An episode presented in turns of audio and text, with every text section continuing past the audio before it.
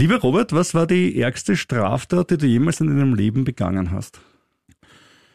Puh, naja, viel fällt mir da nicht ein. Na, wirklich so schnell fahren vielleicht mal? Ja, also, ja. Das ist ja Verwaltungsübertretung, ja. Gut, vielleicht einmal am Sonntag eine Zeitung mitgenommen. Du bist echt ein schlimmer Finger, muss ich mal sagen an dieser Stelle. Ja, ich bin äh, ernsthaft schockiert und äh, möchte aber sagen, jetzt kommen ein paar Jungs, die haben deutlich mehr am Kerbholz als du. Sie hören den Kurier.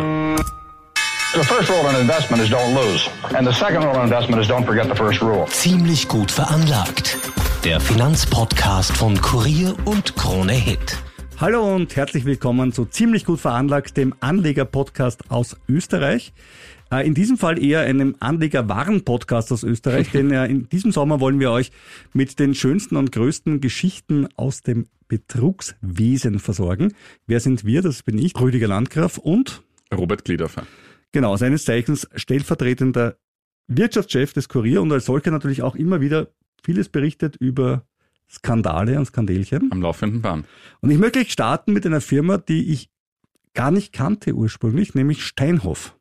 Ja, gebe ich dir recht. Steinhoff hat mir ja. überhaupt nicht gesagt, also Steinhoff, weil ein, ein Freund von mir aus Ekaterinburg, der hat gesagt, ich habe mein Möbel eingekauft bei einer Firma, die kennst du eh Steinhoff. Und ich sage, nein, ich habe das nie gehört. weil es klingt so deutsch, dachte ich, müsste das kennen. Ja. Nee, kannte ich auch nicht, bis, bis es dazu kam, dass man es kennen musste. Wer es noch nicht kennt, das ist eine äh, südafrikanische Möbelfirma, die vor mehreren Jahren einräumen musste, dass in den Bilanzen, sagen wir es mal nicht, nicht alles ganz sauber bilanziert wurde. Oder anders gesagt, sie hat in etwa 10 Milliarden Euro getrickst in ihren Bilanzen. Und das war natürlich äh, für die Anleger ein ziemlicher Schock. So, warum ist das jetzt für Österreich wichtig, lieber Robert? Weil sie auch bei uns existent waren. Nämlich, sie sagten sich, der Leiner ist meiner und haben ja. ihn gekauft und Kicker gleich dazu. Kicker Leiner. Genau, die hatten Kickerliner und äh, mussten sich dann im Rahmen ihrer Buchhaltungsunregelmäßigkeiten, wie man das auch nennen könnte, äh, dann tatsächlich von einz einzelnen Töchtern relativ rasch trennen und meistens, wenn man sich rasch wo trennen muss, kriegst du nicht wird's den besten günstig. Preis, wird's günstig und wer konnte da bei seinem günstigen Geschäft einfach zugreifen? Der gute Bekannte René Benko. René Benko, genau, der hat dann zugegriffen und hat sich äh, von Sebastian Kurz vermittelt dann äh, um, nehme ich an, relativ günstiges Geld. Aber wenn es rasch gehen muss, dann ist es halt auch billiger, äh, diese Übernahme gesichert und mittlerweile... Muss das auch bei ihm rasch gehen? Muss das auch bei ihm rasch gehen und mittlerweile ist ja diese Firma, und das ist äh, die, die Kickerline, wenn ich es richtig äh, gehört habe, aber du bist in der Geschichte besser drin als ich, aber ich habe gehört, dass äh, Benko die um drei Euro verkauft hat und die gesamte Haftung im Kaufvertrag wurde beschränkt auf den Kaufpreis. Das heißt, die zivilrechtliche Haftung, die äh, Benko gegenüber dem äh, Käufer hat, liegt bei drei Euro, was ich persönlich bei diesem Deal schon für recht beachtlich halte. Ist gut, ja. Ein guter Deal. Ist ganz gut gemacht, ja. Und dieses Konkurs, ne? Also dieses Konkurs und die und die Mitarbeiter. Ja, beziehungsweise gibt es halt was. neue Käufe. Also gibt's wieder. Ja, ja, genau. Macht, macht vielleicht jemand weiter, aber die haben sie gleich in den Konkurs geschickt, ne? Also, ja. Genau. Und was ja aber es gibt die Firma dann trotzdem wieder noch. Aber kommen wir vielleicht dazu, wie kann man eigentlich so tricksen? Also wie mache ich das eigentlich? Das frage ich mal in unserem Betrüger 101 Sommerkurs, Sommercamp. Wie mache ich das, dass ich einfach äh, so tue, als ob es der Firma super geht, damit ich neues Geld von Investoren bekomme, neues Geld auch von naja, Banken bekomme? Wir, wir hatten ja das in der letzten Folge mit Parmalat. Mit Parmalat, da genau. Da wurden einfach Umsätze generiert. Die haben es genau, die haben es noch richtig schön äh, oldschool gemacht. gemacht. Ja, ja, die haben noch den Scanner genommen und haben dann in netter Weise Zahlen einfach mit der Hand ausgetauscht. Ja. Also da schreiben wir Null hinten dran und dann Einser davor und dann schaut das gleich besser aus. Das geht heute nicht mehr ganz so leicht, muss man das sagen. Das kann man ja auch aufgrund der Bankbuchungen ja relativ schnell nachverfolgen, ja. ob es die wirklich gegeben ja. hat. Früher sagt, das ist ein Fax, das kann man schlecht lesen und so. Das ist halt alles nicht mehr In der möglich, ne? elektronischen? Zeit wird das schwierig. Heute macht man es eher so, indem man äh, zwei Dinge macht. Man bewertet einfach Dinge zu hoch. Man sagt, man hat da äh, zum Beispiel ein Goodwill in eine Marke oder was ähnliches. Also sprich, den Wert einer Marke kann ich ja manchmal auch bewerten, wie ich Natürlich. möchte, weil wenn sich der Prüfer nicht genau auskennt, dann dann geht das. Und das Zweite ist, ich mache einfach schöne Zirkelkonstruktionen in meinem Unternehmen. Und schicke das Geld immer im Kreis. Und schicke das Geld immer im Kreis und habe überall einen schönen Umsatz und alles ist ja. super. Und das ist schon so schwieriger raus, ja. rauszukommen. Robert, sag mal, was war denn der größte Verlust in einer Aktie, den du je hattest? Also du hast ja nie einen, weil du ja alles aussitzt. Aber würdest du aktuell eine Aktie verkaufen, was wäre dein höchster Verlust? Das wäre definitiv RBI und da wäre der Verlust, glaube ich, so bei 80 Prozent oder so. Siehste, bei Steinhoff, das ist gut gemacht, weil er das so Steinhoff kaufen können. Steinhoff hat jetzt 100 Prozent und zwar wirklich ganz offiziell, weil die Aktie ist äh, Ende Juni von der Börse genommen worden. Im Rahmen einer Restrukturierung hat gesagt, die alten Eigentümer kriegen gar nichts. Kann Ja. sowas immer passieren, ja. Und äh, das Unternehmen darf aber weitermachen. Das wird nicht leicht werden, weil wie gesagt, es ist auch immer ein Milliarden Schuldenberg drauf. Aber ein äh, Gericht in Holland hat ihnen erlaubt, dass sie jetzt, äh, weil sie in Holland ihre NV Ja, Äh, angemeldet haben, hat ihren Restrukturierungsplan ähm, durchgehen lassen und äh, sollte jetzt eben äh, neu durchstarten. Schauen wir mal, ob sie das schaffen. Ja, es ist sicher nicht ganz noch? einfach.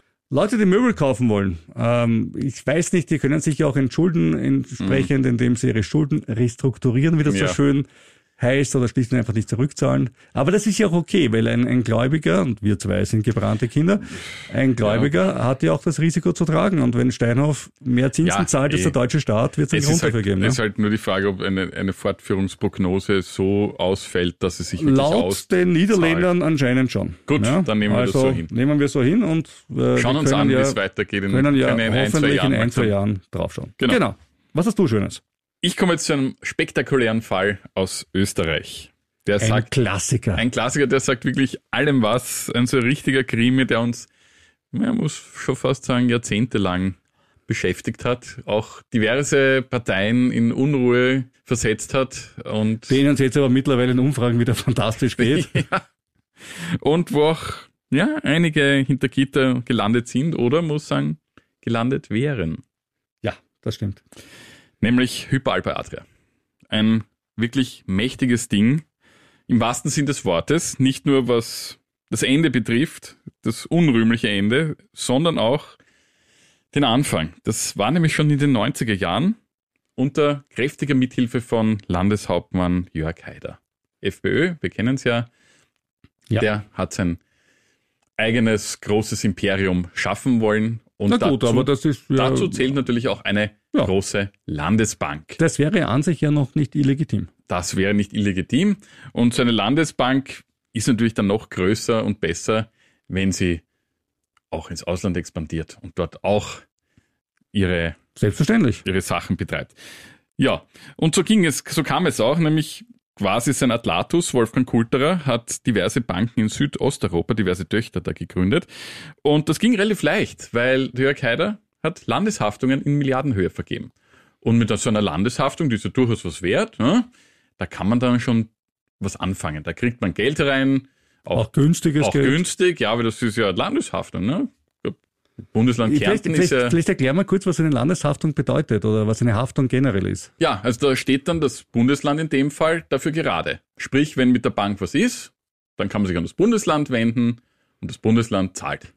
Ja, aber ich frage mich immer, das Bundesland zahlt, ich meine, auch äh, das Land Kärnten hat noch keine eigene Währung gehabt damals ja, und können das Zeug auch nicht drucken. Also natürlich nicht, aber ich meine, das Land Kärnten ist ja Teil Österreichs und das wird dann schon irgendwie gehen. Ne? Also das Ja, ist ja, ja, ja. Ich meine, wir wissen ja, das, das ist der Föderalismus hier in diesem Land. Und der Glaube daran, dass öffentliche Schulden besser sind als private, ist ja Ja. unerschütterlich. Das hier auch Basel-Kriterien. Ja, ja. Äh, solche Anleihen, die oder Ist ja noch immer die, so, die ja. gesichert sind, gelten als Kernkapital in Banken und werden begünstigt. Ja. Und äh, wenn ich mir eine Anleihe von Microsoft kaufe, ist sie schlechter als eine von Griechenland. Ne? Also nur. Gut, bei Griechenland, Ja, ich sag's nur, aber wenn ich wenn ich wenn ich wenn ich ne? nach den Basel-Kriterien ja eh. äh. Aber wenn ich mit so einem deutschen Okay, egal. nehme, ja. Aber kommen wir zurück. Kommen wir zurück auf den, auf den, auf den Punkt. Ähm, damals hat jedenfalls niemand geglaubt, dass diese Haftungen jemals schlagend werden könnten. Also die Bank stand ja solide Das da. ist so wie, wie bei einem Konsumkredit, äh, wo sie, na unterschreiben sie einfach da unten, na, na, das ist nur wegen der Haftung. Ne? Ja, ja, ist alles kein Problem, ja. Die Bilanzsumme wurde schon dann auf 2005 auf 24 Milliarden Euro gepusht. Und 2008 lag sie dann bereits bei 42 Milliarden. Also innerhalb von drei Jahren, Explodiert. ja, nicht verdoppelt, aber fast. Und eine Bilanzsumme ist was? Das ist quasi das gesamte Vermögen, was die Bank dann so besitzt. Also auch was sie aushaftend hat an Kredit. Genau, ne? ja. Also Und Ende 2008, wir erinnern uns, Finanzkrise, da ging es den Banken ja dann nicht wirklich prickelnd, aber schon zuvor begann die Kacke zum Dampfen, nämlich 2006 wurden hohe Verluste bekannt und der Herr Kulterer gerät massiv unter Druck und in der Folge musste die Bilanz bis 2004 neu erstellt werden. Und siehe da, man kam drauf, 2004 war sie schon negativ. So, wie kommt eine Bank zu einer ne negativen Bilanz? Was, was, was passiert da? Ja, dann sind... Haben Äh, Sie so viele Kugelschreiber verteilt am Weltspartag oder, oder, oder haben in etwa Leute ihre Kredite nicht zurückgezahlt? es wurde zu einiges getrickst in dieser Bilanz, ja. Also die Ausgaben-Einnahmenrechnung hat einfach nicht gepasst, wurde hingedreht und die Finanzmarktaufsicht hat dann auch den gesamten Vorstand wegen Bilanzfälschung angezeigt. Kam nicht von ungefähr dann. Und Kultura aber machte dennoch weiter, wechselte in den Aufsichtsrat und zog dann weiter die Fäden dort. Das heißt, obwohl mich die FMA anzeigt wegen Bilanzfälschung, ist der logische Schritt, ich gehe jetzt in den Aufsichtsrat. Ja, ich meine, in Kärnten, Haider und so. Ist aber auch eine überraschende Karriere. Ne? muss Also, man seinen Mann dann schon irgendwie halten und halt so aus der ersten Reihe nehmen, aber in die zweite wir, Reihe. hatten, wir, hatten, wir hatten vor ein paar fol- folgenden Fitness-Test. Vielleicht zählt das da zum Fitness-Test, dass man eine Anzeige Vielleicht der fit FMA hat. and proper. Ja, fit and proper, genau. Ja. Dann hat sich der Heider gedacht, irgendwann, naja, läuft nicht so gut, wir verkaufen es. Und Aber wer kauft sowas? ja, die Bayern. Die Bayern, Weil sie einfach gute Menschen sind. nein, die Bayern haben sich gedacht, das ist jetzt ein super Deal und haben sich die Bank um 1,6 Milliarden gekauft. Also das Land Bayern oder, oder diese bayerische Bank zahlt 1,6 Milliarden an das Land Kärnten. Mhm, genau. Doch super, dann kann das Land Kärnten sagen, fantastisch. Ja, ja. Aber ich glaube, es gibt da Probleme, oder? Ja, weil schon ein paar Monate später musste die Bayern LB dieser Tochter jetzt, die jetzt zu ihr gehört hat, 440 Millionen Euro nachschießen. Ja, das ist ein Problem und nicht meine, sagt das Land Kärnten. Ja. Das ist eure Tochter, bitte schießt nach. Ja, bitte, und dann kommt die Finanzkrise. Und das sind dann nochmal 700 Ja, Millionen. auch das sage ich wieder, das ist ein Problem und nicht meines. Ich habe es Ja. verkauft, gehört dir, danke aus. Ja, und dann kommt aber eben wirklich die Finanzkrise durch. Du kannst dich erinnern, Rüdiger, die Banken mussten alle gestützt werden, mussten bewahrt werden vor einem Bankrun. Die meisten, ja, es gab auch Ausnahmen. Es ja. gab Ausnahmen, aber die meisten mussten gestützt werden, beziehungsweise wurden sanft dahin gedrängt. Muss man auch korrekt sagen. Ja, mit einem wirklich gut verzinsten Partizipationskapital Genau. des Staates, ja, also Was bis heute. 6 Prozent. Ja, und und, das das- zu Zeiten, als die Inflation für- wirklich noch bei 2% Und es Prozent war für war. den Staat ein guter Deal, weil es äh, wurde verzinst zurückgezahlt. Absolut, und das geht immer unter. Alle Sachen, wenn ich mir gerechnet mit, und weißt du, was der Staat ausgegeben hat für die Bankenrettung? Und du sagst, na, eigentlich was ein Geschäft. In den USA noch mehr als in Europa, Richtig, ja, ja. aber letztlich hat es War ein funktioniert. super Geschäft für den Staat. Und die Hypo hat dann vom Staat 900 Millionen noch erhalten. Also die Bayern haben reingepumpt, die, die, der, der österreichische Staat hat auch nochmal reingepumpt. Und ja, dann ein weiteres Jahr später werden noch weitere Leichen im Keller gefunden. Und es, man merkt, es reicht mit diesen Millionen, die eh schon da drin sind, nimmer und weil es Milliarden sind. Ein Milliardenloch, äh, das so groß ist, dass es unter die Mindestkernkapitalquote, also dass die Bank unter die Mindestkernkapitalquote fällt. Und dann das ist, das das ist bedrohlich, weil wenn du zu wenig Kapital Ja. hast, dann kannst du dein Geschäft nicht mehr machen, wie du richtig sagst. So ist es, ja. Ja, und dann, vielleicht kann sich der ein oder andere noch erinnern, kurz vor Weihnachten war's. Da musste die Bank notverstaatlicht werden. In einer Krisensitzung, Finanzminister damals war der Sepp Röll, kamen auch die Bayern und die Kärntner kamen auch noch und dann haben sie alle geredet und äh, es war jedenfalls, Ja, nimmst halt du diese Malefizbank. Ja, will's auch nicht genau. haben. weil Röll musste die Bank nehmen, weil die Bayern gesagt haben, mir ist das wurscht, ich trage die zu. Ja, Und dann hat es geheißen, ja, die ist doch, ich will nicht sagen too big to fail für österreichische Verhältnisse, aber sie war doch, es war eine schwierige Entscheidung, sagen wir so. Ich, ich möchte mir da kein Urteil auch nach all den Jahren mehr anmaßen. Es war eine schwierige Entscheidung. Also ich maß mein Urteil an Ja. und, und aus meiner Sicht war das eigentlich eher das Ende eines tragischen Prozesses. Ja, na, da Ein schon. extrem tragischer Teil dieses Prozesses, den man, glaube ich, oft viel zu wenig beleuchtet, war im Kärntner Landtag. Ja, Als man beschlossen hat, wir verkaufen jetzt die Bank an die Bayern, da sind wir die Probleme los. aber wir behalten dabei die Haftung. Ja, So, also ich verkaufe, ich verkaufe eine Bank und behalte die Haftung. Das bedeutet, jeder neue Bankmanager, der da reinkommt, denkt sich folgendes. Mhm, also ich kann jetzt einen Kredit vergeben. Wenn der zurückkommt, habe ich mehr Gewinn. Wenn er nicht zurückkommt, trage ich nicht die Haftung. ja, Was wird er machen? Er bläht die Bilanzsumme auf. Natürlich, weil er, er kann ja nichts verlieren. ja. Und das, das muss man dazu sagen, bei aller Kritik an Jörg Haider und so weiter, war, soweit ich informiert bin, ein einstimmiger Beschluss des Ja, Land, im Kärntner ja. Landtag, wo auch der Herr Holub von den Grünen und viele anderen zugestimmt haben. Ja. Und wie man da zustimmen kann, scheint wieder, dass das Bildungsniveau, was Finanzbildung betrifft, in Österreich echt ein Problem ist. Das sollten wir mal ein Volksbegehren dazu ja, machen. tatsächlich nicht, aber es ist echt ein Problem. Weil es ist jedem klar, wenn ich äh, heute eine, nehmen wir an, ich habe ein Auto und ich verborge mein Auto und jemand anderer kann damit einen Schaden machen. Würde ich, oder ich verkaufe mein Auto. Würde ich mein Auto verkaufen und sagen, ich verkaufe mein Auto und wenn es gut geht, ist alles gut und wenn es aber, wenn es dich einbaust und den Fußgängern wegscheibst oder ein Auto, äh, ein anderes Auto beschädigst, ähm, dann äh, trage ich die Haftung dafür. Das Ja. würde kein Nein, denkender Mensch machen. Und genau das hat das Land Kärnten gemacht. Und äh, es ist vollkommen Ja, in dem Punkt gebe ich und dann weiß ich echt nicht, wie es der, wie es der Sepp Röll Genau. nachher hätte ich, retten ja. sollen. Ja, in der- ich weiß nicht, wie, wie, wie du aus Ja. der Nummer wieder Ja, rauskommst. nein, Mir ein völliges. Rätsel. De- Deswegen sage ich ja, da maße ich mir jetzt, was die Republikseite Ja. betrifft, maße ich mir da jetzt kein Urteil an. Bezüglich des Landes Kärnten gebe ich dir völlig recht. Ja, und ein einstimmiger Beschluss im Landtag. Ja, weil Ja. da stimmen alle mit, weil das ist super. Da haben das die Bayern und wir kriegen 1,6 Milliarden und was dem Kleingedruckten steht, das schauen wir uns nicht an. Ja.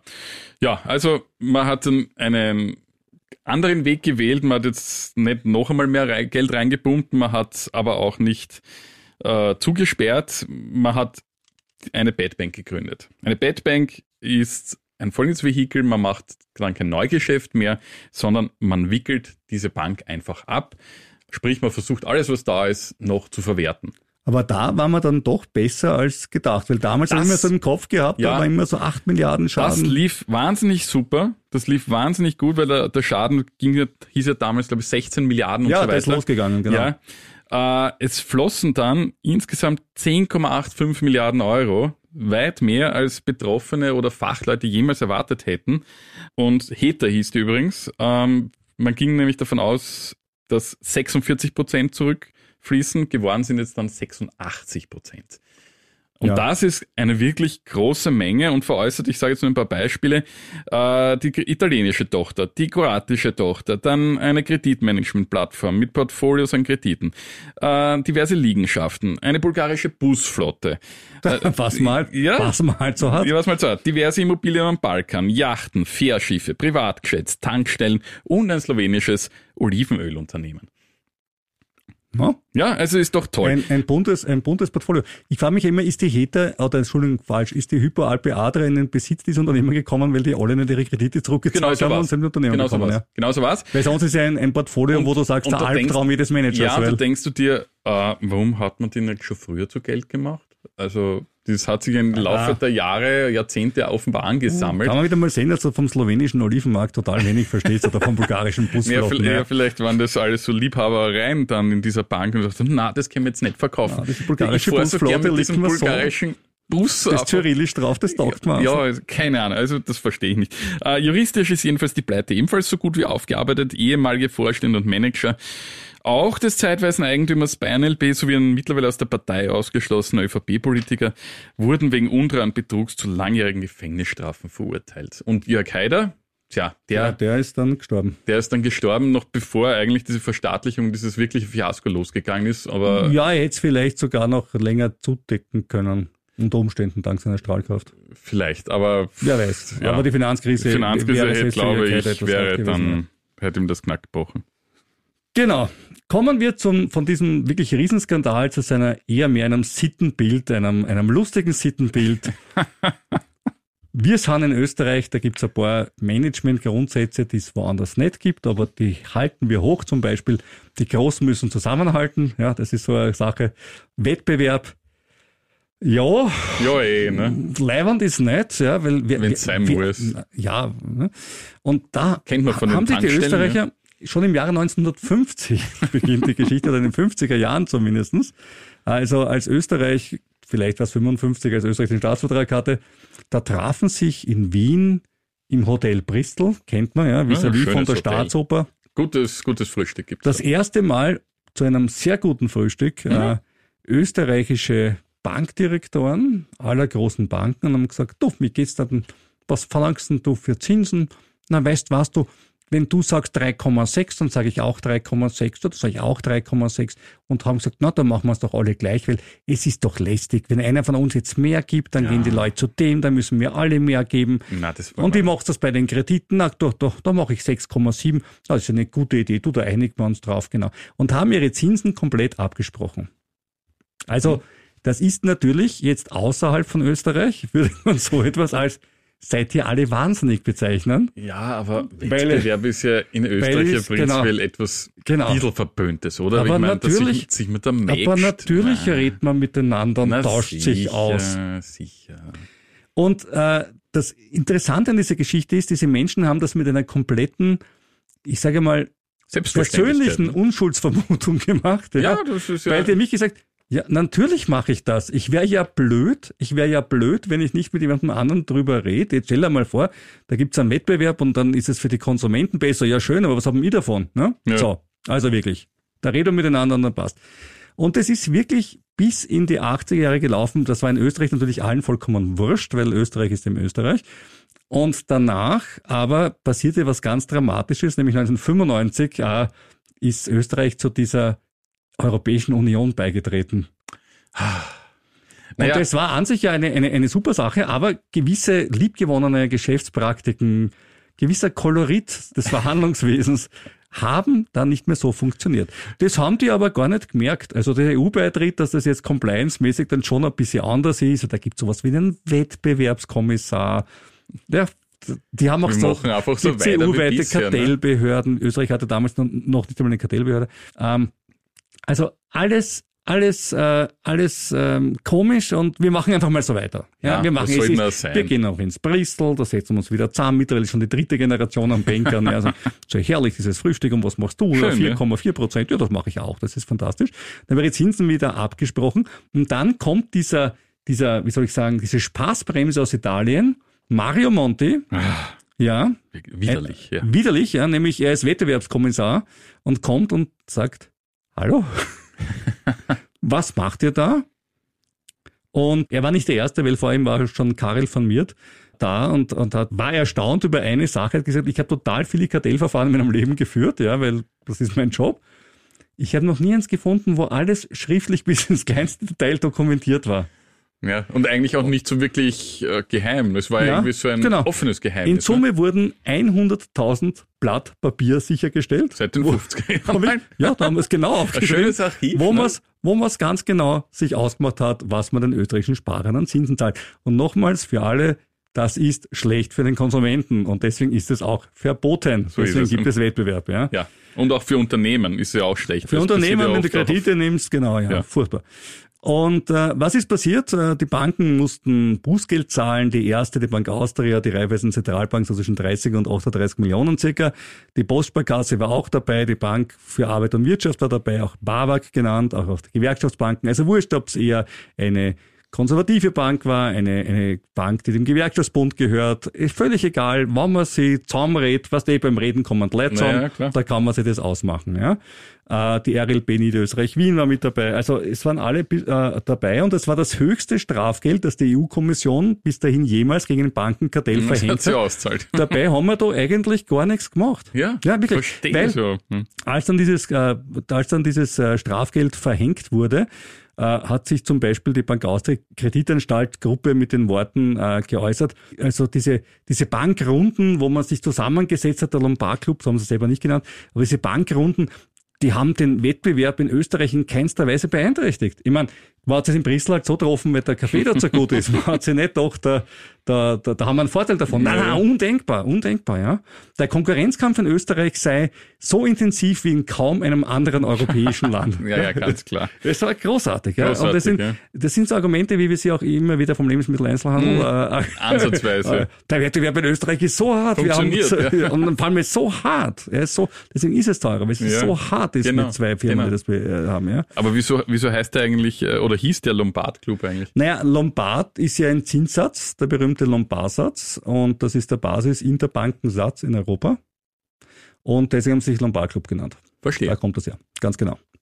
Und allein zwischen 94 und 98 gab es 300 Gesprächsrunden in Bristol, wenn du das ausrechnest. Das Also, das war gar nicht getagt, monatlich. War, pass auf, das kriegen wir hin. Ja, fast. Also wenn es ein August und also wenn es ein Sommer äh, abziehst, dann war es eine wöchentliche Sache.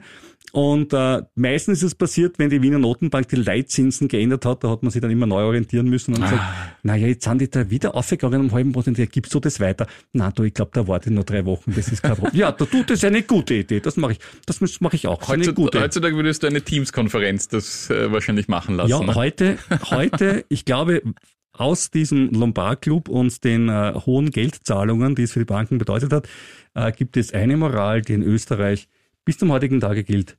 Jedes Schrifterl ist Ein ein Gifterl. Gifterl, So genau. ist es.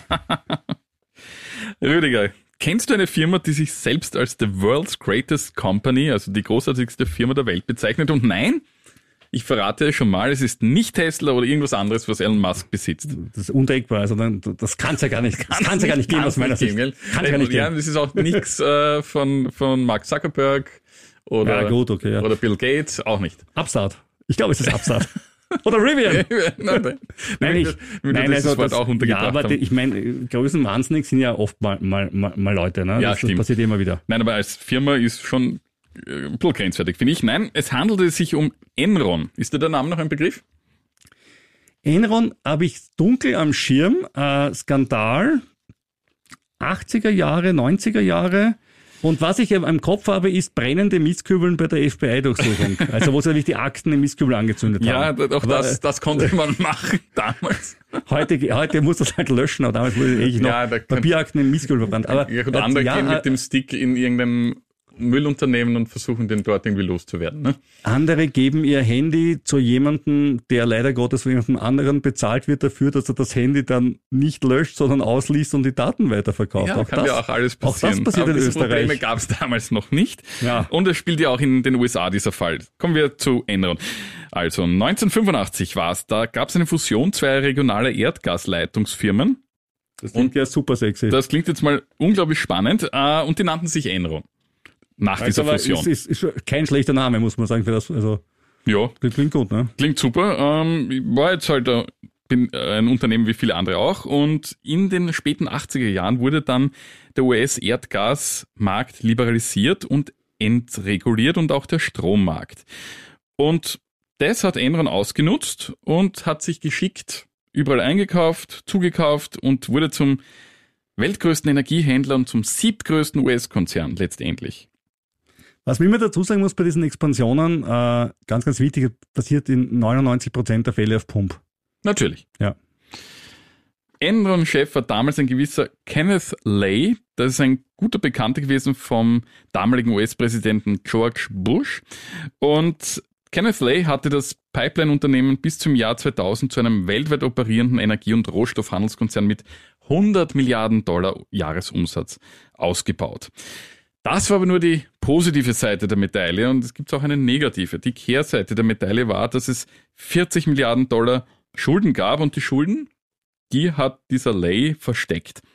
Weil das ging relativ leicht. Nur 40 Milliarden verstecken, das ist relativ leicht. Da auch Ja. da wieder gut aufpassen, jetzt kommt das fürs Leben. Ja, das ging deswegen relativ leicht, weil die Firma so groß war und eben international aufgebaut war.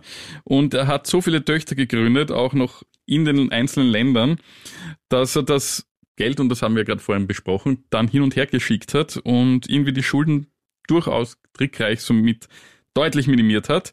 Und zudem hat er auch die Bilanzen noch gefälscht. Lay war offenbar ein super Betrüger, weil wenn du, du musst ja noch das operative, normale Geschäft machen und daneben in deinem Zweigjob diese ganzen Fake, Ja. also da bist sehen, du so wirklich, Manager arbeiten hart. das ist wirklich eine Art, hartes Business gewesen. Ah, Und er hat das so gemacht, er hat Waren in Form von Termingeschäften wurden bereits von Anfang an als Erträge gebucht. Und zudem wurden ähnliche Geschäfte zum Einkauf derartiger Waren nicht als Aufwand gebucht.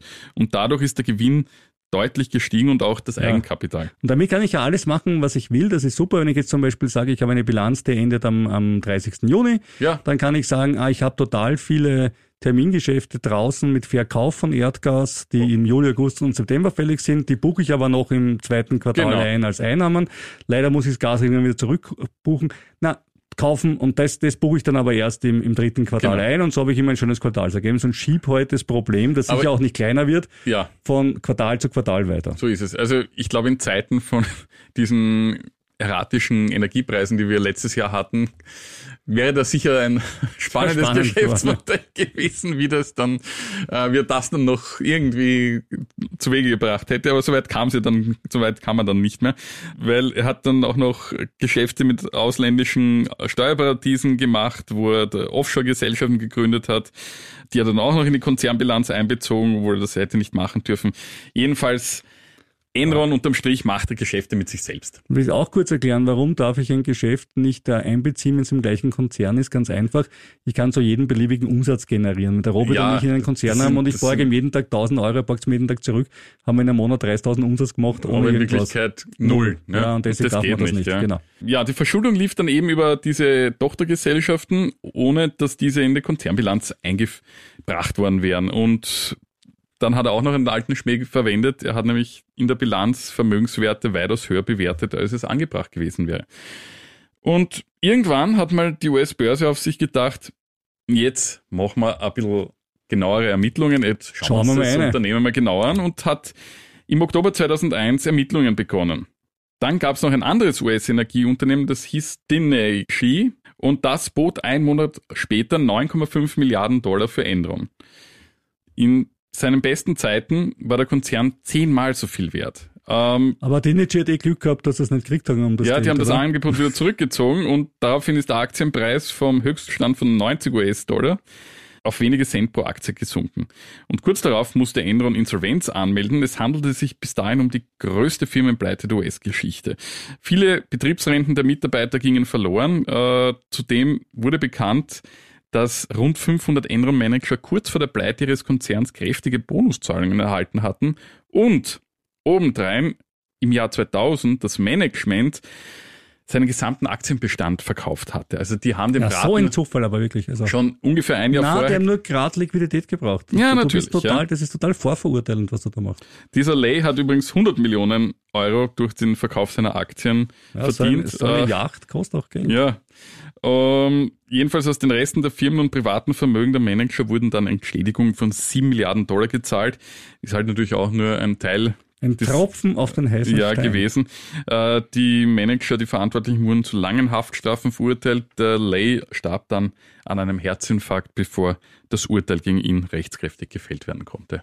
Ja, das war's für dieses Mal wieder. Äh, was lernen wir daraus als Anleger? Ähm, ja, diversifizieren und streuen.